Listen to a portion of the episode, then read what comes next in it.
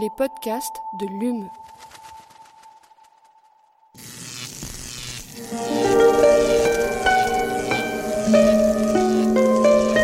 Allume la science. C'est une des nombreuses manières d'essayer de comprendre l'homme.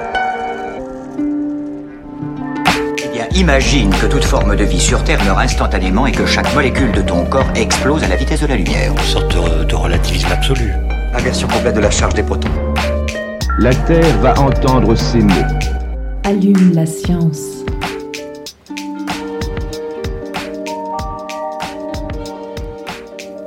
Bonjour et bienvenue à tous et toutes dans Allume la science, l'émission qui vous branche sur l'actualité des laboratoires de Muse, Montpellier, Université d'excellence. Et pour cette semaine de reprise un peu tardive, nous restons dans l'ambiance générale, à savoir scénario catastrophe.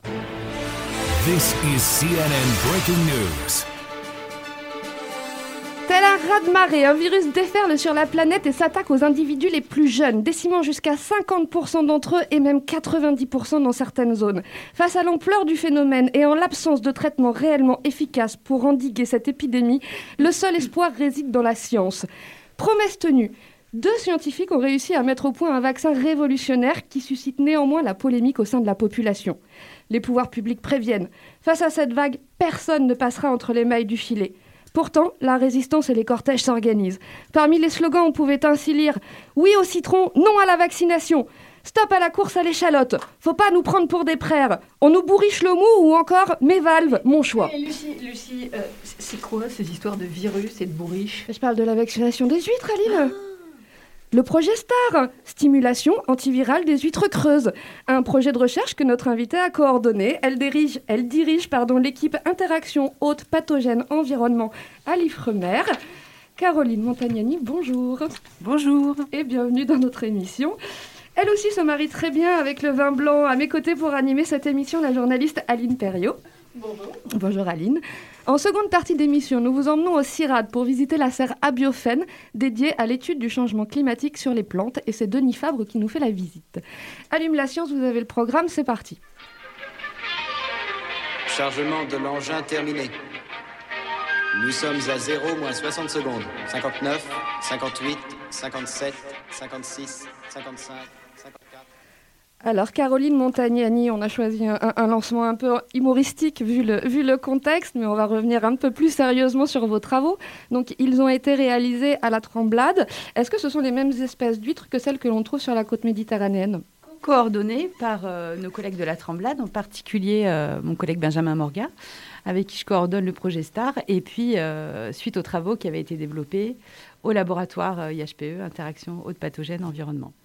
En ce qui concerne les huîtres, oui, ce sont les mêmes huîtres qui sont euh, en- sur la côte atlantique et qui sont élevées aussi en Méditerranée. D'accord, donc euh, en Méditerranée, on a aussi ce, ce problème lié au, lié au, Tout à au fait, virus, ça, touche euh, toutes les côtes françaises et aussi euh, les élevages euh, à l'international dans d'autres pays. Alors justement, on va parler un peu plus de, ce virus. Vous, vos, vos travaux consistent à essayer de protéger ces huîtres contre ce virus qui s'appelle OSHV1. Est-ce que vous pouvez nous en dire un peu plus sur lui et sur comment les huîtres l'attrapent et se le transmettent entre elles? Alors oui, c'est un virus qui a commencé à atteindre euh, les huîtres euh, de moins d'un an, ce qu'on appelle nous les naissins, donc les petites huîtres, et qui affecte ces animaux depuis euh, 2008 maintenant, donc ça fait euh, un petit moment. Et donc c'est un virus qui va se propager euh, entre les huîtres dans l'environnement, notamment au moment euh, des, euh, des fortes chaleurs, on va dire. Enfin, ça dépend des côtes, évidemment. Quand la température de l'eau de mer atteint 16 degrés en particulier. Donc ce virus se réveille et les huîtres meurent. Et quand on, dit les huîtres meurent, Lucie donnait des chiffres en intro. C'est avec quel taux de mortalité Ça peut aller jusqu'à 90% C'était à peu près ça, oui. On a des taux euh, de mortalité sur ces jeunes huîtres qui, vont entre 50 et 80, 90% parfois, en fonction des élevages et en fonction des, zones. Et euh, le problème majeur, c'est que c'est un phénomène récurrent. Donc tous les ans, euh, ces huîtres sont sujettes à ces maladies. Alors, on, on comprend très bien le fort enjeu économique qu'il peut y avoir pour les conchiliculteurs, justement, donc autour de cette maladie. Euh, est-ce, que ce virus il représente également un, un problème sanitaire pour la santé humaine? Non, pas du tout. Ce virus, il est euh, vraiment spécifique à l'huître et il est euh, complètement indolore, on va dire, pour l'être humain. Donc il ne touche pas du tout les hommes. Voilà. Pas Et- et- transmissible. Et du coup, pour les huîtres elles-mêmes, actuellement, est-ce qu'il existe des traitements ou des moyens de prévention contre ce virus? Alors le, le seul moyen euh, à l'heure actuelle qui est utilisé, c'est ce qu'on appelle la sélection génétique, c'est-à-dire qu'on va euh, essayer de sélectionner euh, des huîtres qui vont être plus résistantes que les autres, qu'on peut parfois trouver dans l'environnement. Donc on va les élever et puis euh, c'est des systèmes qui sont utilisés notamment euh, dans les écloseries, mais c'est pas du tout généralisé. Et donc à l'heure actuelle, le problème c'est qu'il n'y a pas du tout de traitement. Donc euh, les ostréiculteurs, euh, pour euh, essayer de vivre un petit peu avec ce virus, hein, ce qu'ils font, c'est qu'en gros, ils augmentent les volumes dans les parcs à huîtres pour essayer d'avoir euh, une production qui, puisse être stable d'une année sur l'autre. Alors, on a parlé de, de vaccins, de vaccination en introduction, donc euh, on comprend qu'il y a aussi un effet communication. hein.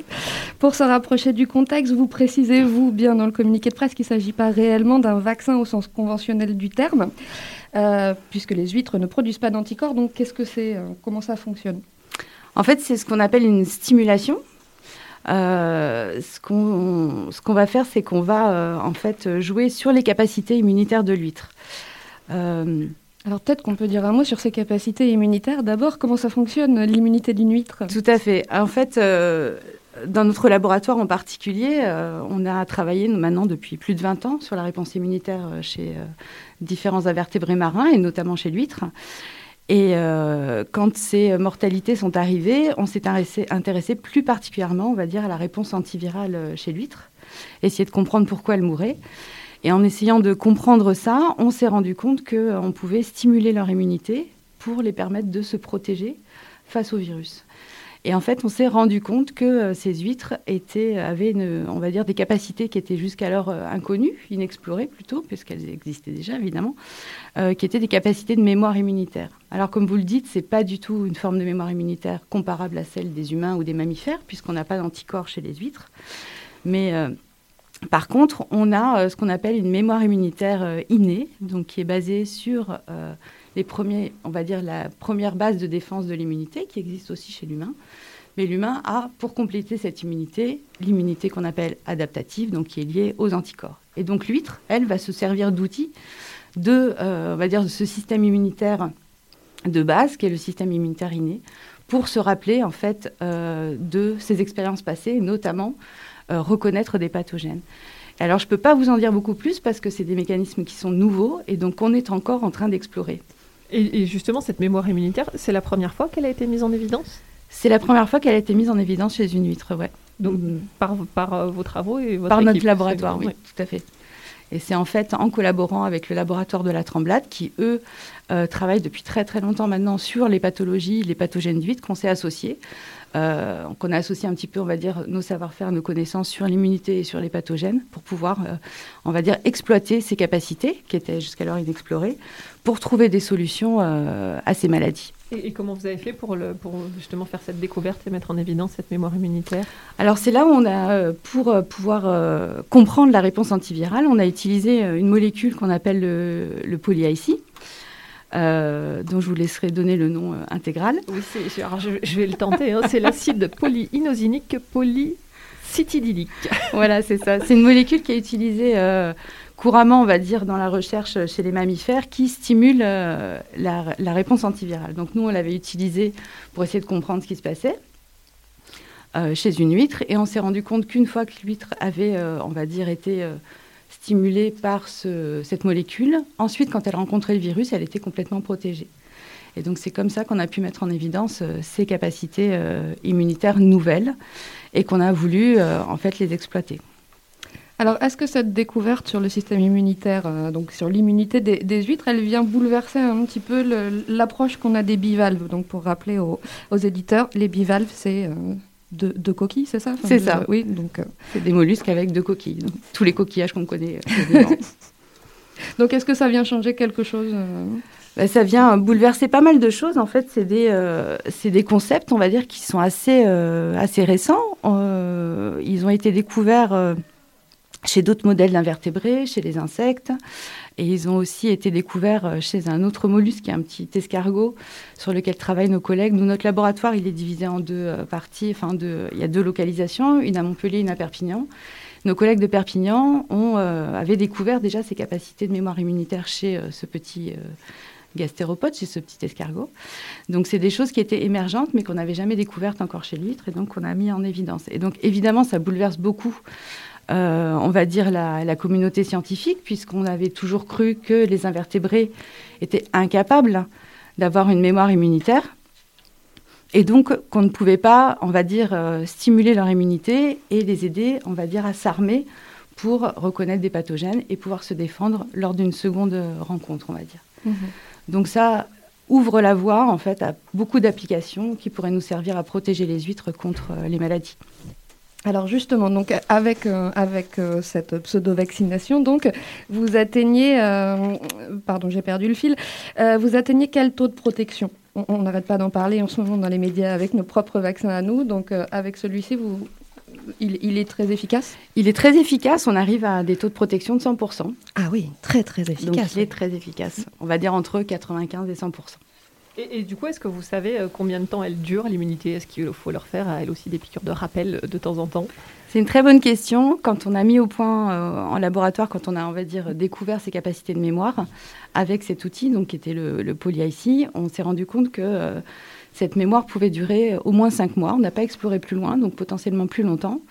Et avec le pseudo-vaccin, la stimulation antivirale qu'on a mis au point donc je vous parlerai un petit peu plus en détail après, j'imagine. Exactement. Euh, on n'a pas encore d'idée du, maintien, on va dire, dans le temps. Et, est-ce que vous avez une idée euh, de, justement sur ce pseudo-vaccin? Est-ce qu'il y a des effets secondaires sur les huîtres? Alors c'est aussi tout un pan de recherche qu'il faut qu'on explore. Hein. Pour l'instant, on a fait un peu une preuve de concept et on a encore beaucoup d'étapes à réaliser avant de comprendre euh, exactement les mécanismes qui sont mis en place et justement si ça peut induire euh, des effets secondaires, etc. Mais pour l'instant, il n'y a aucun effet secondaire observé, on va dire.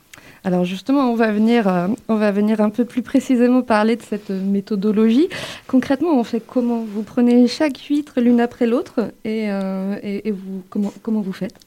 Alors concrètement, déjà par rapport à la, méthodologie qu'on avait employée pour mettre en évidence cette mémoire, donc qui était d'utiliser le poly ici, euh, cette fois, grâce à notre association, toujours avec le laboratoire de la Tremblade, hein, on a utilisé un virus inactivé. C'est pour ça que beaucoup de gens parlaient de vaccination. Je rappelle que ce n'est pas une vaccination, mais une stimulation antivirale. Et donc, on utilise un virus qu'on a inactivé, c'est-à-dire qu'il est mort, il n'est plus du tout infectieux. Et on va exposer nos huîtres à ce virus, ce qui va stimuler son immunité. Ça va en fait lui permettre de, développer les armes qui lui permettront de lutter contre le virus quand ils vont le rencontrer après. Euh, en infection, enfin voilà, dans des conditions expérimentales. Et donc pour l'instant, euh, c'est ce que je vous disais, ce sont des travaux de laboratoire dans des conditions idéales. Et ce qu'on fait effectivement, c'est qu'on va injecter notre virus inactivé huître par huître. Et donc euh, voilà. Pour l'instant, on en est là, c'est ce que je vous disais, c'est vraiment des travaux de laboratoire. Et alors, euh, petite question de, néophyte, comment on fait pour injecter ça? Il y a des parties où il faut injecter le vaccin dans l'huître ou on peut l'injecter n'importe où? Alors, moi, je pense qu'on pourrait l'injecter n'importe où, mais notre méthodologie, c'est d'injecter dans le muscle euh, adducteur. Donc, c'est le petit muscle qui va relier les deux valves. D'accord. Donc, voilà, les huîtres s'ouvrent et puis nous, on injecte à cet endroit-là parce que c'est plus pratique, on va dire. Très bien. Et, est-ce que euh, dans, vos projets, vous travaillez déjà avec des, ostréiculteurs justement sur cette pseudo-vaccination? Alors c'est pareil, c'est une des étapes euh, qui, qui, qui devront être développées et sur lesquelles on veut travailler. Nous, on voudrait vraiment travailler en collaboration avec les professionnels euh, pour avoir leur retour sur euh, voilà, les modalités d'application, euh, sur l'intérêt pour la profession, puisque nous, on travaille aussi voilà, pour aider la profession. Hein.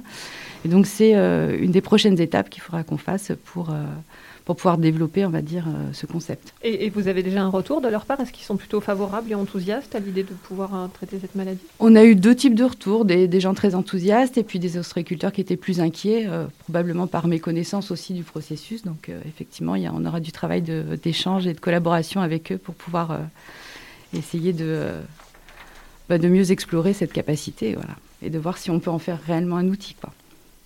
Et euh, alors justement, peut-être que euh, l'appréhension des ostréiculteurs, pas peut-être, j'imagine qu'ils tiennent en compte l'avis des consommateurs.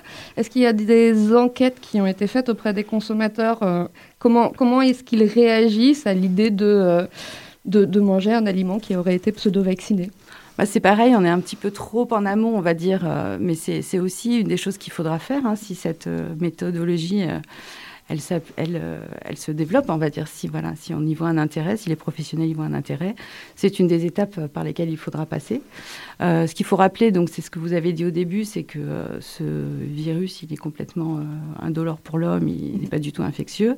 Et la méthode qu'on utilise, et c'est ce qu'on essaiera de, on va dire, de d'avancer pour euh, rassurer les gens, hein, c'est que euh, c'est une méthode complètement naturelle. C'est-à-dire qu'on va, ce qu'on va, quand on expose nos huîtres à un virus inactivé, un virus mort, c'est rien d'autre que ce qu'elles vivent dans l'environnement. Donc, euh, c'est complètement naturel. Il n'y a aucun produit associé à. Pas d'ARN messager. Non, il n'y a rien du tout. Et, du coup, vous nous l'avez dit, on est vraiment encore au stade de, de, la recherche. Et du coup, est-ce que vous avez une idée de dans combien de temps est-ce qu'on peut espérer une application à grande échelle dans, dans les, chez les autres agriculteurs? C'est très très dur à dire évidemment. C'est euh, c'est vraiment euh, voilà, c'est vraiment l'étape de la preuve du concept on en est. On a travaillé que en laboratoire et, euh, et je pense que on parle d'une échelle aller à 5-10 ans. On ne pourra pas travailler. voilà. Il faut encore beaucoup beaucoup de travail pour pouvoir comprendre ce qui se passe, être sûr que c'est que, c'est, que ça peut être appliqué. Euh, d'une part, euh, les modalités ne sont pas du tout encore en place. Donc voilà, on a encore beaucoup de travail et de recherche et de travail, on va dire, finalisé avec les professionnels pour pouvoir aboutir à une, à une solution à grande échelle. On entend, parler, souvent justement parler des huîtres en raison euh, de, maladies. Je crois qu'au XIXe siècle, une grande partie des huîtres avait été euh, décimée par une autre épidémie. Euh, qu'est-ce qui, qui, fait qu'elles sont aussi sujettes? Alors déjà, est-ce qu'elles sont plus sujettes que d'autres à, des maladies ou est-ce qu'on en parle plus parce que c'est l'huître? Ou est-ce qu'il y a quelque chose qui induit dans cet organisme-là une fragilité particulière euh, en fait, l'extinction dont vous parlez, c'était dû aussi à un virus. Euh, en général, euh, alors elles sont pas, non, je pense pas qu'elles soient plus sensibles qu'un autre organisme. Hein. C'est voilà, c'est des, modalités, des choses qui changent dans l'environnement, qui parfois permettent l'émergence de certains pathogènes. Et donc, ces huîtres qui n'ont jamais été voilà, qui n'ont jamais affronté ce pathogène sont plus sensibles, mais au même titre que n'importe quel autre organisme. Euh, et, ce virus-là en particulier, il a muté en 2008. Et euh, donc, c'est un nouveau variant, on va dire, qui, euh, qui, qui, les a, qui les a atteintes et qui a atteint en particulier les stades juvéniles. Et donc, voilà, c'est ce qui explique qu'on a ces surmortalités à l'heure actuelle. Mais je ne pense pas qu'elles soient particulièrement sensibles par rapport à d'autres organismes. Et on, l'a déjà dit, le projet de recherche qui s'appelle STAR, pour mhm. stimulation antivirale des huîtres creuses. quand est-ce qu'il va se terminer ce projet? Alors ce projet, c'était un, voilà, un petit projet exploratoire. Donc on a eu euh, beaucoup de chance qu'il aboutisse. Euh, il a commencé il y a à peu près un an et demi. Et puis euh, là, il arrive... donc l'objectif, c'était vraiment de faire cette preuve du concept. Donc il arrive vers la fin. Donc là, on réfléchit à des moyens de, de prolonger ces projets en fait. Très bien. Merci beaucoup, Caroline Montagnani, d'avoir répondu à toutes nos questions. C'était amusant et intéressant comme sujet. Hein. Merci. merci à vous. On passe maintenant à notre séquence, euh, à notre séquence pardon, reportage. Et cette semaine, c'est Aline qui nous emmène au CIRAD. Oui, par ce grand froid, on va se mettre au chaud dans la serre abiophène avec l'écophysiologiste Denis Fabre du laboratoire Amélioration génétique et adaptation des plantes méditerranéennes et tropicales. Une serre high-tech dédiée à l'étude de l'impact du réchauffement climatique sur les plantes, où les chercheurs font pousser aujourd'hui les variétés que l'on retrouvera peut-être demain dans les champs. Donc, je suis Denis Fabre, chercheur au CIRAD, chercheur en écophysiologie des plantes. On étudie l'impact du changement climatique sur, le, sur le, les plantes. Et on va voir euh, ensemble comment euh, vivent les plantes sous les climats de demain, les climats du futur. Et pour ça, on rentre dans une serre, on a vu à l'entrée, qui s'appelle abiophène. Vous m'avez dit abiophène, ça veut dire quoi? Alors abiophène, c'est pour abiotique. On va étudier les plantes sous contraintes abiotiques, par exemple la température, l'élévation du dioxyde de carbone, un manque d'eau, par exemple, et phène pour phénotype, c'est-à-dire le, le, le, fonctionnement, l'architecture un petit peu de la plante résultante de les contraintes abiotiques. Alors oui, c'est une serre euh, particulière qui est vraiment dédiée à l'impact du changement climatique sur les plantes. Elle est constituée de six grandes chapelles de 40 mètres carrés chacune. Donc ces chapelles sont entièrement régulées en termes de température, humidité de façon très précise, également au niveau de l'éclairage avec des éclairages LED de dernière génération qui peuvent faire varier la quantité et la qualité de la lumière. On peut donc simuler des, ombrages artificiels en jouant sur la qualité de la lumière.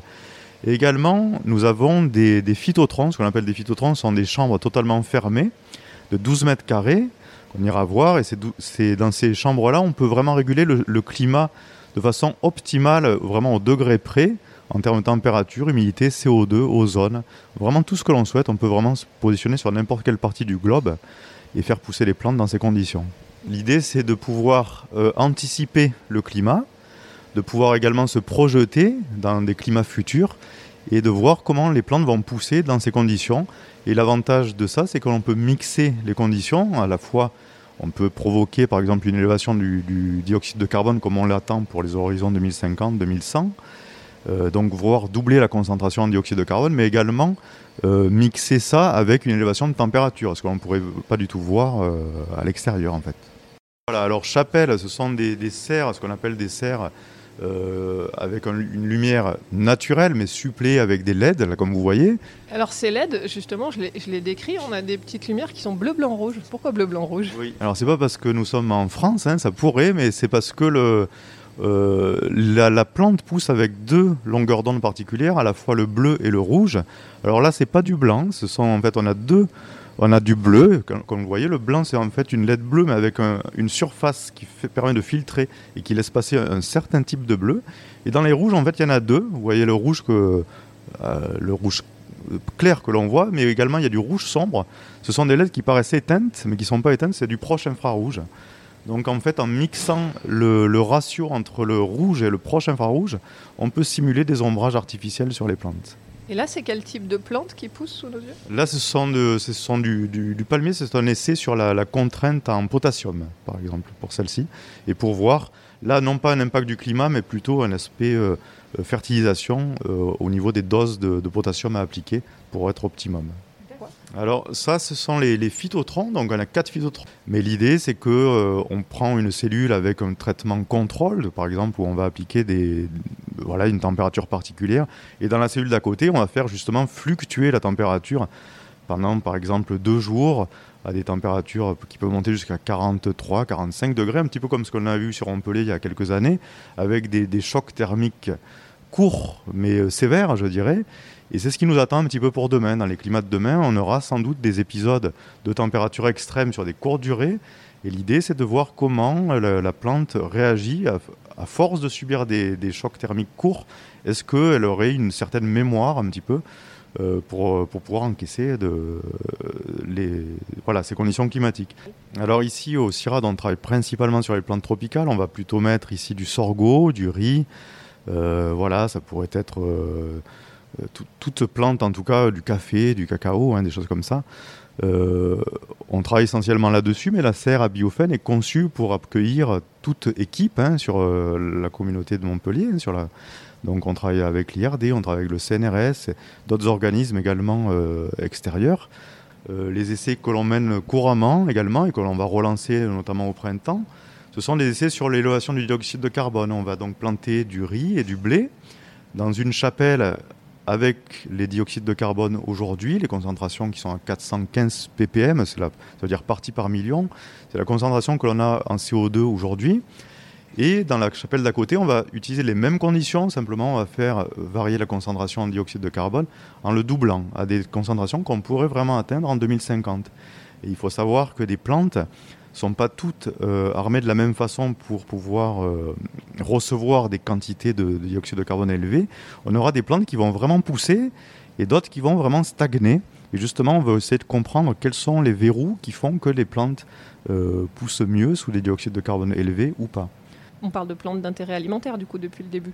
Tout à fait, ouais, c'est des plantes d'intérêt alimentaire. Donc là, le riz, hein, c'est une, une, des plus importantes euh, plantes pour, pour, pour l'alimentation mondiale, hein, pour les grains. Euh, c'est la deuxième. Donc le, le, le riz, il faut, il faut imaginer que donc euh, là on est 7 milliards, 7 milliards 5 d'habitants, on sera de 9 milliards 5 peut-être en 2050. Il faut vraiment qu'on puisse continuer à augmenter les, la production, les rendements. Le riz fait partie de ces céréales majeures. Bon, on étudie aussi d'autres plantes. Hein, n'y a, pas que celle-ci. Mais effectivement, il y a des gros enjeux parce que le, les plantes annuelles, comme le riz, on peut les resélectionner encore si on se trompe de variété pour demain. Il faut imaginer que les plantes pérennes, par exemple un café, un cacao, un palmier, bon, c'est des cultures euh, différentes, hein, euh, et qui, quand, on va les planter, elles sont là pour 20, 25 ans. Si on se trompe, sur la variété, ça peut avoir des enjeux euh, importants économiques. hein. Donc c'est pour ça qu'il faut pouvoir anticiper le, le- le climat de demain pour pouvoir mieux sélectionner aujourd'hui les plantes. On, on- on rentre au bout du couloir dans un endroit où on a deux espèces d'immenses frigos, même s'il fait peut-être pas froid dedans, mais il y a écrit cabine de culture. Qu'est-ce que c'est ça? Donc, si par exemple on veut faire des essais sur des plus petites, euh, des, voilà, on a quelques plantes simplement à tester sur pas des grands nombres, etc. On va utiliser donc ce, ce que vous appelez les frigos, ce sont des, des- des- des petits phytotrons en fait, hein, qui contrôlent également le CO2, la lumière, exactement comme les grands phytotrons, mais de façon plus petite. Donc on met moins de plantes tout simplement. Et je vois plage de température 5-45 degrés. C'est pas du tout un frigo en fait. Non, pas du tout. On fait, euh, on fait, euh, on travaille plutôt sur les stress thermiques, mais effectivement, on peut, voilà, euh, on peut aller de 5 à 45 degrés. Il n'y a aucun souci. On peut, on- et de façon optimale. Alors là, on est rentré dans le bureau de supervision et de programmation. Là, on a un, écran d'ordinateur avec un, un plan. C'est le plan des serres, là, ce qu'on voit? À quoi ça sert? Ça, c'est la console de contrôle? Oui, c'est une, c'est le, le bureau en fait où on, où on va vraiment rentrer les consignes exactes parce que toutes ces serres sont évidemment euh, euh, pilotées par ordinateur, hein, totalement par ordinateur. Ce sont des serres basse consommation. Donc, euh, quand je dis basse consommation, on n'a pas des ouvrants qui s'ouvrent pour refroidir les serres. Tout est vraiment piloté par des unités dédiées pour chaque cellule. comme des espèces de systèmes de climatisation qui font que rien ne s'échappe de ces serres. hein. Ce sont des serres de confinement. Pour, on peut, il n'y a pas de, de pollen extérieur qui vont rentrer. Tout est vraiment bien dirigé. Et dans ce, le- sur l'ordinateur, ce que vous voyez, en fait, ce sont le, c'est le, le logiciel qui permet de contrôler toutes les cellules, tous les phytotrons, en rentrant les paramètres exacts que l'on souhaite pour, euh, pour, euh, pour le climat. Il y en a beaucoup des serres comme celle-ci, comme à Biofen Non, c'est une serre euh, vraiment pour le pour l'étude donc du changement climatique. C'est comme je disais, c'est pas une serre pour faire pousser des plantes classiquement. Euh, c'est une serre pour étudier le, le, devenir des plantes sous des contraintes environnementales. Mais c'est vrai qu'il en existe, euh, en tout cas dans le sud de, la- de la France, il n'existe pas, à ma connaissance, pas de façon aussi précise. On a des serres qui contrôlent le, le climat, mais pas dédiées à cela.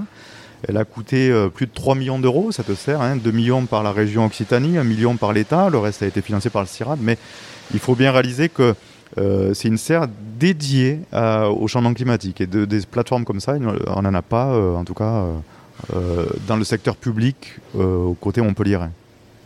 Et donc ces- ces, variétés euh, de plantes qui vont pousser euh, demain, que ce soit de riz ou d'autres choses, elles auront probablement été identifiées et sélectionnées euh, aujourd'hui ici dans ces serres.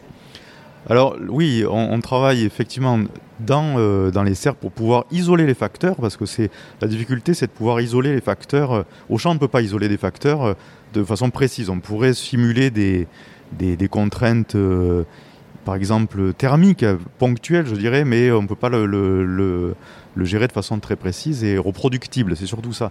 Là, l'idée, c'est qu'on fait des publications derrière, on fait des publications scientifiques, donc il faut pouvoir reproduire ces expérimentations deux, trois fois avant de les publier.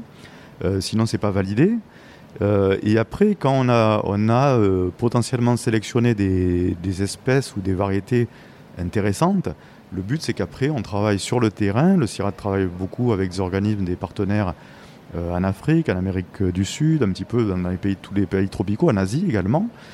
Et on va tester ces variétés avec eux conjointement pour vérifier si euh, elles se comportent mieux et progressivement, on la, ça pourrait être une variété d'intérêt pour, les, pour demain, quoi, pour dans quelques années. Voilà.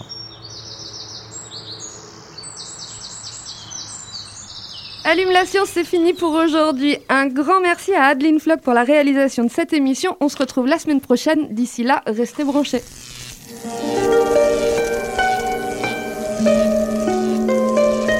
Allume la science. C'est une des nombreuses manières d'essayer de comprendre l'homme. Eh bien, imagine que toute forme de vie sur Terre meurt instantanément et que chaque molécule de ton corps explose à la vitesse de la lumière. Une sorte de, de relativisme absolu. Inversion complète de la charge des protons. La Terre va entendre ces mots. Allume la science.